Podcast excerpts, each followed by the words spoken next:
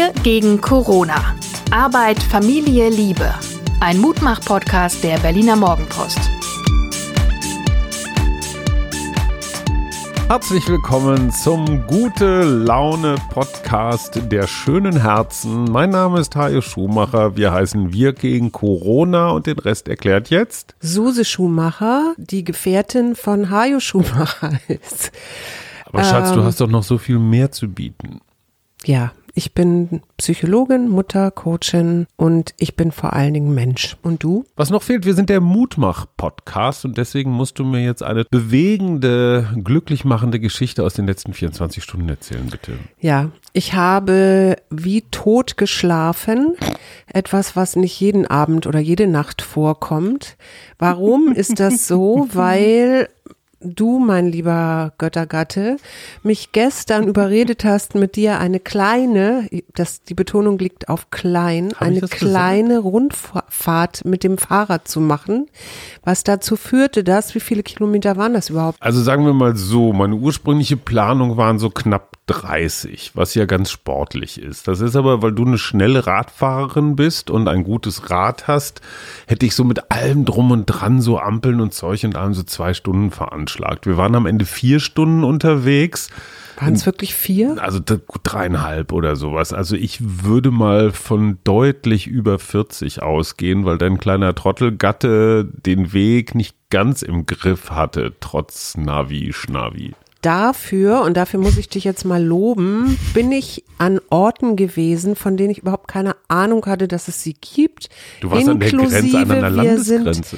inklusive, ich habe das Fahrrad geschoben. Du redest mir schon wieder ins Wort und jetzt muss ich mal eben sagen, danke Petra für deine Zuschrift. Das ist nicht die erste. Es gibt Mich mehrere Hörer und vor allen Dingen Hörerinnen, die es schrecklich finden, dass du mir immer ins Wort fällst. Und ich finde, das ist heute eine gute Übung, in diesem Podcast mal den Mund zu halten, mein Bester.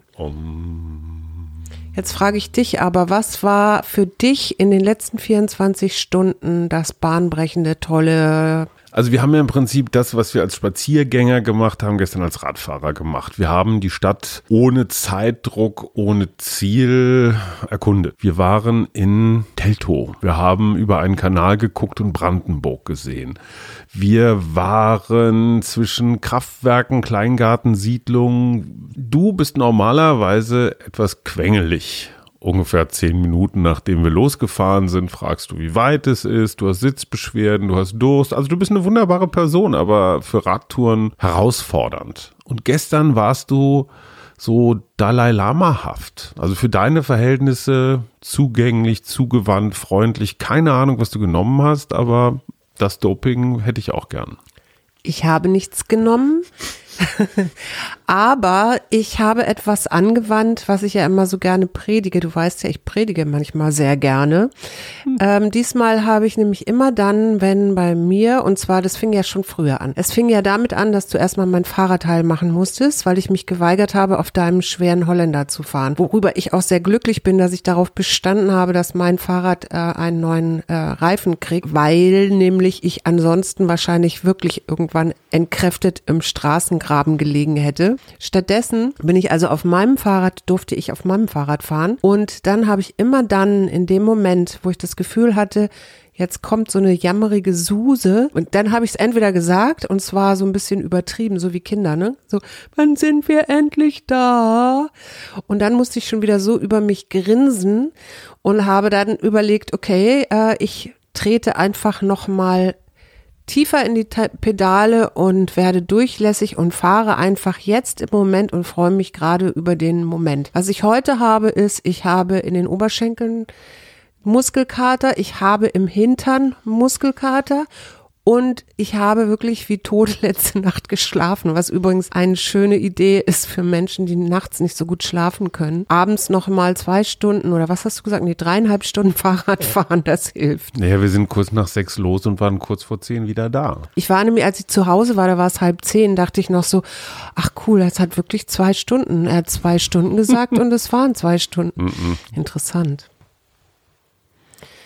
Jetzt ist hier Schweigen im Walde, oder ich was? warte darauf, dass du mir das Wort erteilst. Ja, ich möchte jetzt gerne mal hören, wie für dich die Fahrt gestern war. Also ich entschuldige mich in aller Form. Normalerweise bin ich ein ganz guter Pfadfinder. Wir sind in so auf sehr, sehr sandigen Wegen am Ufer gelandet, sehr wurzelig, wo man zum Teil wirklich absteigen musste. Das hat die Tour nicht beschleunigt. Ich habe übrigens, ich poste ja jeden Tag bei Instagram ein Bild von diesen Abendspaziergängen oder Fahrradspaziergängen.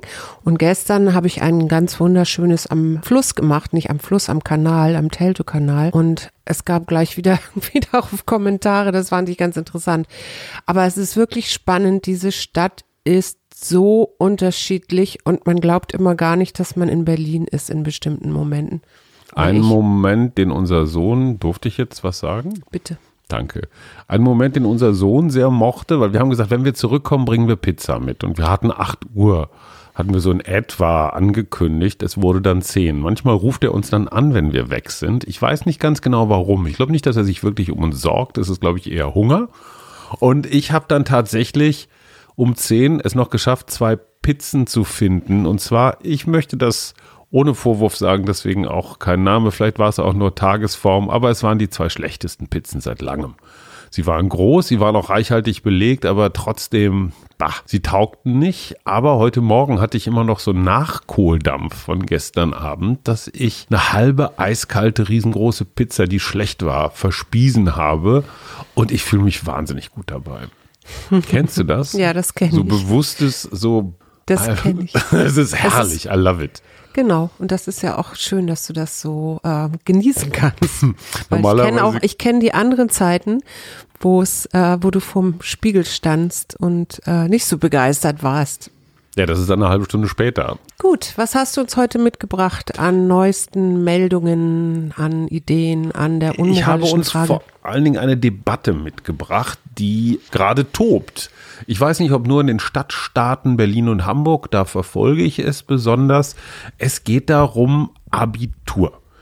Ist es für unsere künftige Führungselite zu viel verlangt, dass die jetzt am Montag anfangen, ihre Abiturklausuren zu schreiben oder kann man denen das zumuten? Was sagst du? Ich denke, dass jeder, der weiß, dass er Abitur schreibt oder das zumindest im Januar und Februar schon wusste, eigentlich auch so gut vorbereitet sein sollte, dass er das am Montag machen kann. Ja, ich finde dieses Rollenspiel immer so interessant, weil die Kinder, die ja nun selbst mit G12 äh, nahezu volljährig sind äh, beim Abitur, also die sind jetzt 17 oder sowas, die können ein Jahr als Austausch Austauschschüler irgendwo hin. Die können ihre Abifahrt an die Costa del Sol unter Gebrauch oder Missbrauch von sehr, sehr viel Alkohol kriegen sie hin. Ihre Motto-Party-Wochen kriegen sie hin.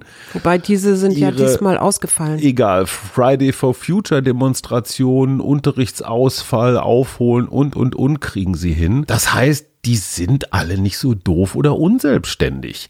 Die könnten es auch hingekriegt haben, in den letzten vier Wochen zu lernen und dieses Argument so, oh, äh, das war vielleicht zu eng und du bist nie alleine und dann musst du im Wohnzimmer lernen. Was ist denn mit Abiturienten, ich sag mal, in Pakistan oder in Palästina oder in Georgien oder sonst wo? Millionen von Kindern und Jugendlichen auf dieser Welt lernen unter, ja, nicht gerade Wellness-Tempelbedingungen, ja, sondern müssen sich halt irgendwo ihren ruhigen Platz suchen oder so. Unsere Kinder haben doch die allermeisten Möglichkeiten, über die elektronischen Medien mit ihren Lehrern, mit ihren Mitschülern zu kommunizieren und jetzt zu sagen, oh, das war alles so schlimm. Ich meine, was sollen denn unsere Müllmänner, unsere Corona-Krankenschwestern und Krankenbrüder, was Vielleicht sollen einfach nur Krankenschwestern, weil Corona-Krankenschwester finde ich Nein, aber ich meine die, die auf der, nein, auf der Corona-Station arbeiten und sich jeden Tag ansprotzen lassen müssen, die können auch nicht sagen, oh, ich will jetzt mal gerade nicht Krankenschwester sein, weil das ist mir zu viel Corona. Was sollen die Supermarktkassiererin sein? Sagen, ich finde, unsere Abiturienten haben eine Vorbildfunktion. Die können zeigen, guck mal hier, Normalität in der Ausnahmesituation ist möglich. Und wir als künftige Führungselite, die jetzt gerade mit diesem Abitur auf die Hochschulreife hinzusteuern, die als Virologen, als Bundeskanzlerinnen, als was auch immer irgendwann mal dieses Land regieren werden, die müssen diesen Stresstest geradezu verantwortungsbewusst bestehen und zeigen, hey, guck mal, wir sind die, die dieses Land in 10, 20 Jahren führen, wir, wir können das, wir machen das und basta. Dieses Mimimi geht mir unfassbar auf die Nüsse. Ja, das kann ich nachvollziehen. Also ich habe dieses Mimimi gar nicht so mitgekriegt. Naja, es gibt eine Petition, 150.000 Unterschriften, dass man Abi verschieben oder ein Durchschnittsabi. Da muss ich, darf ich noch eine Geschichte erzählen über ein Ja, Trauma, mach. ist genau dein Thema. Mein Vater hat 1900, ich glaube 1939, ein sogenanntes Notabitur machen müssen, weil er nämlich in den Krieg eingezogen wurde. Dieses Notabitur galt nach dem Krieg nur als erweiterter Realschulabschluss, war also nicht die Berechtigung zum Studieren. Das hat ihn Zeit seines Lebens gequält. Wenn du jetzt irgend so Durchschnittsnoten geschenktes Billigabitur verteilst, dann würde ich sagen, bitte keine Hochschulberechtigung dazu und die Menschen, die jungen Menschen werden ein Leben lang an diesem Abitur leid, leiden. Wenn sie dagegen das richtige Abitur unter erschwerten Umständen machen, wie jetzt, werden sie ein Leben lang stolz drauf sein. Sie werden ihren Enkeln in 30 Jahren erzählen, ja und Opa, Opa hat damals das Corona-Abitur gemacht. Das war nicht leicht, aber er hat's geschafft. Das ist heute schon der Mythos von morgen. Wie kann man da eine Online-Petition, oh, mi, mi, mi. 150.000 haben die unterschrieben. Also Mehrheiten sind nicht immer die klügeren. Nö, das ist ja auch noch nicht die Mehrheit, würde ich jetzt sagen. Aber ähm, sind viele. es sind viele, ja. Was mir noch aufgefallen, darf ich übrigens noch was sagen? Bitte? Hui, du bist sehr großzügig heute mit deiner Zeit. Na, ich bin Ist sehr dir- gespannt, was du sagen willst. Mir ist aufgefallen, dass ich wahnsinnig viel Bargeld habe. Also beziehungsweise das letzte Mal, dass ich am Geldautomaten war, ist garantiert irgendwann im März gewesen. Und ich stelle fest, mein Bargeld wird nicht weniger. Aber Der das haben wir 50 doch sowieso schon festgestellt. aber der dass wir- 50-Euro-Schein, den ich in der Tasche hatte, den habe ich gestern bei diesem Pizzabäcker zum ersten Mal seit. Ich wollte den, glaube ich, schon seit zwei Wochen anbrechen, aber keiner will ihn. Geht doch vielen Leuten so. Du gibst doch im Moment kein Geld aus. Du gehst abends nicht oder Ja, das du gehst sagst du nicht so, essen. aber das ist ungewohnt. Du gehst äh, das Nötigste einkaufen. Kein äh, Bier. Du hast kein Bier oder jetzt irgendwo Wein in der Kneipe. Insofern äh, ist das, glaube ich, geht es gerade vielen Leuten so. Das ist ja vielleicht auch so ein bisschen das Problem unserer Wirtschaft. Also dass, Absolut. dass wir alle nichts ausgeben. Daran sehe ich allerdings auch, wie häufig ich früher zum Geldautomaten gegangen bin und wie viel wir ausgegangen sind. Ne? Was ich überhaupt nicht negativ finde, sondern ganz im Gegenteil, wir schaffen damit Arbeitsplätze. Hey Leute, haut die Kohle raus, das schafft Arbeitsplätze.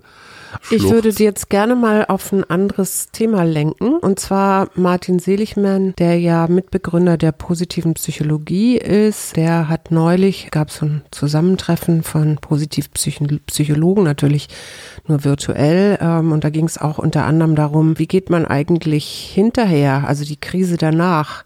Was hilft dann, wenn damit sich die Dinge wieder normalisieren? Und äh, was er unter anderem gesagt hat, ist äh, auch ein positiver Journalismus, der uns dabei hilft. Jetzt möchte ich gerne mal fragen, ähm, wie siehst du das? Du bist ja nun Journalist, du machst das seit vielen, vielen Jahren. Du weißt, es gab auch mal eine Zeit, da haben wir beide, fanden, beid, fanden wir beide ganz schrecklich, dass der Journalismus alles runterschreibt, dass alles negativ war. Daraus ist dein Buch Kopf hoch Deutschland entstanden. Wie kannst du dir etwas vorstellen, wie der Journalismus nach der Krise, es gibt den Impfstoff, die Leute können wieder normal, in in Mal- Normalität zurück, also sprich wieder vor die Tür zu ihren Arbeitsplätzen, in die Schulen, Kitas und so weiter.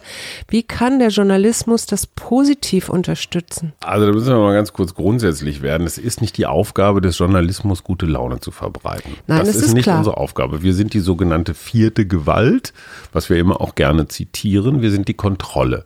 Wenn also die da oben, Politiker, Sportler, Wirtschaftler, wer auch immer, was anstellen, dann schreiben wir drüber. Und das ist dann meistens negativ, weil die ganz selten was Positives anstellen. Also, was weiß ich, der neue Impfstoff kommt. Da wird es natürlich die Geschichte geben, was weiß ich, wem gehört das Patent, ist das Zeug nicht viel zu teuer, die ganzen Geschichten, die sind per se negativ. Also, oder beziehungsweise haben immer irgendwas Anklagendes, Kritisches. Erstens würde ich Kritik, wenn sie ordentlich vorgebracht ist, nicht immer als grundsätzlich Nö, das sag ich auch gar schlecht launig beurteilen.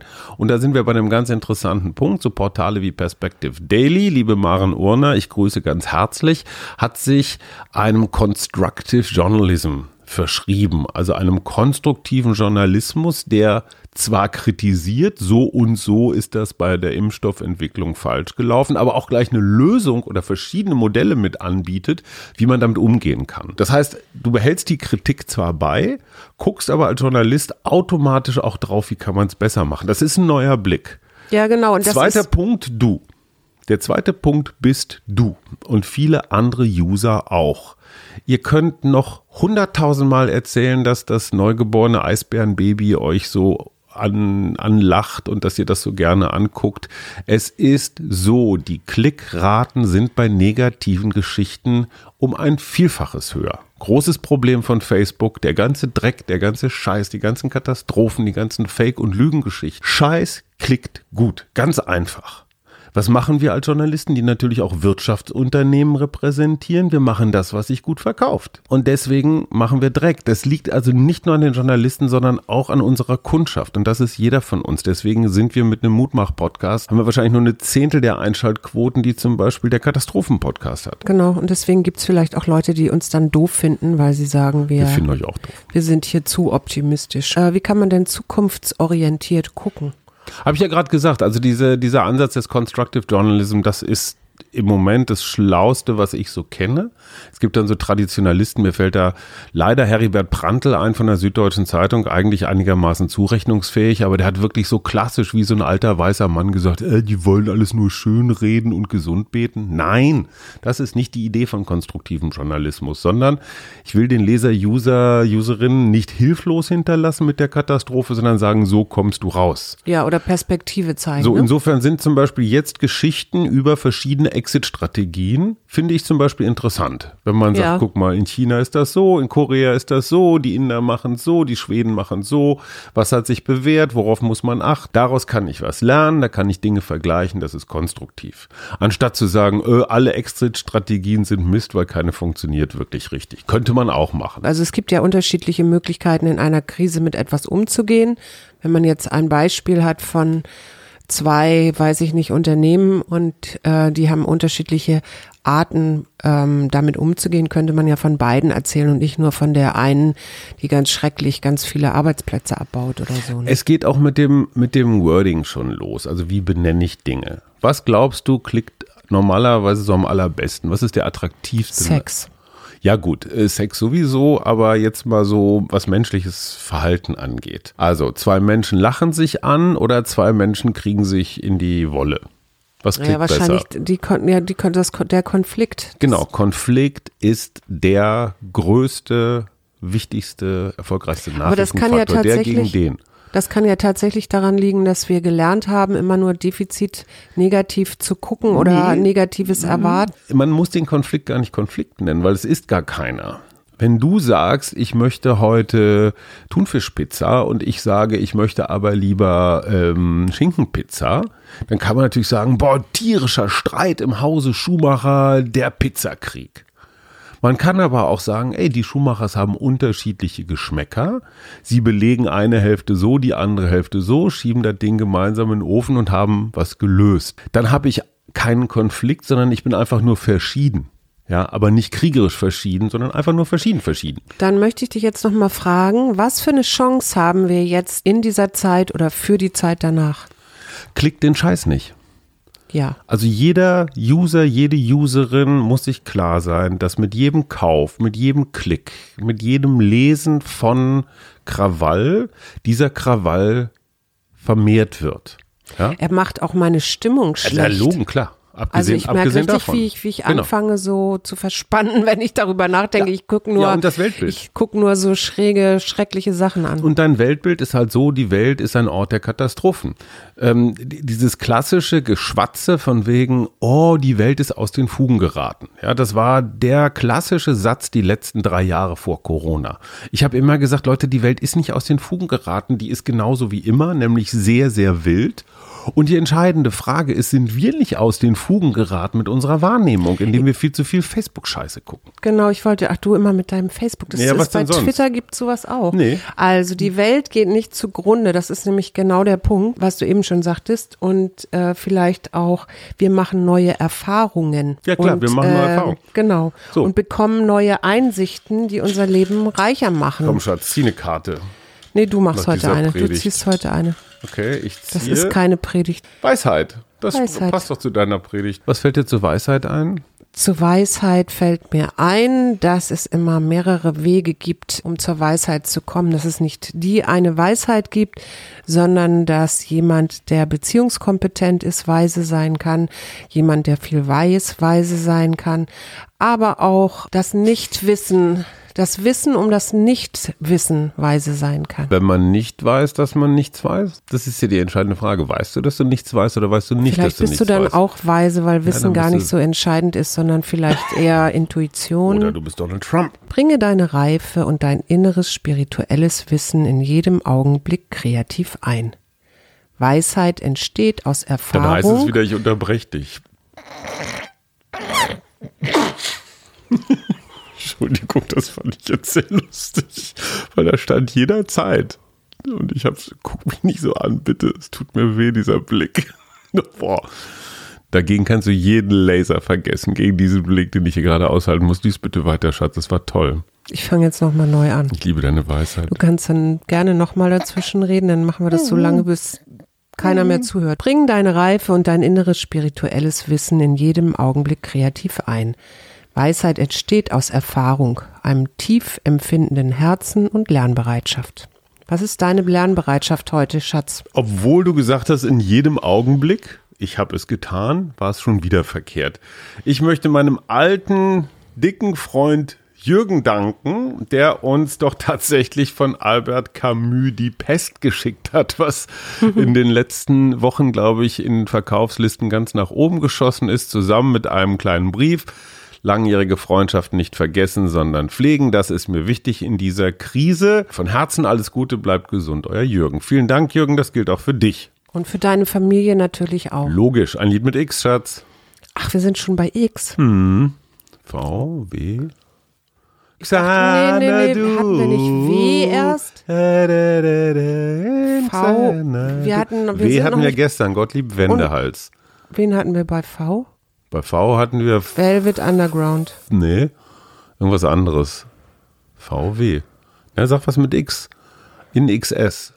Es gibt tatsächlich eine Punkband, die X heißt, also ein X nur hat. Das ist eine Punkband. Habe ich vorhin aber gegoogelt, weil mir nichts einfiel. Das ist eine Punkband aus Paderborn, ne? X. Nein, aber du kannst mhm. das ja nochmal nachrecherchieren, mhm. aber es ist, die heißt einfach X oder mhm. X wahrscheinlich.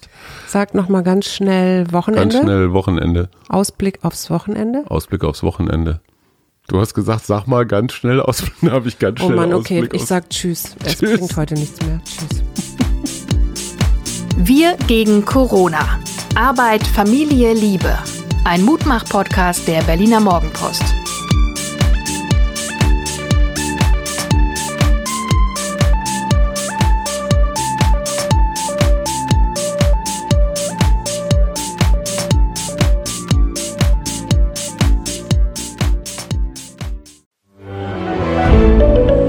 Ein Podcast von Funke.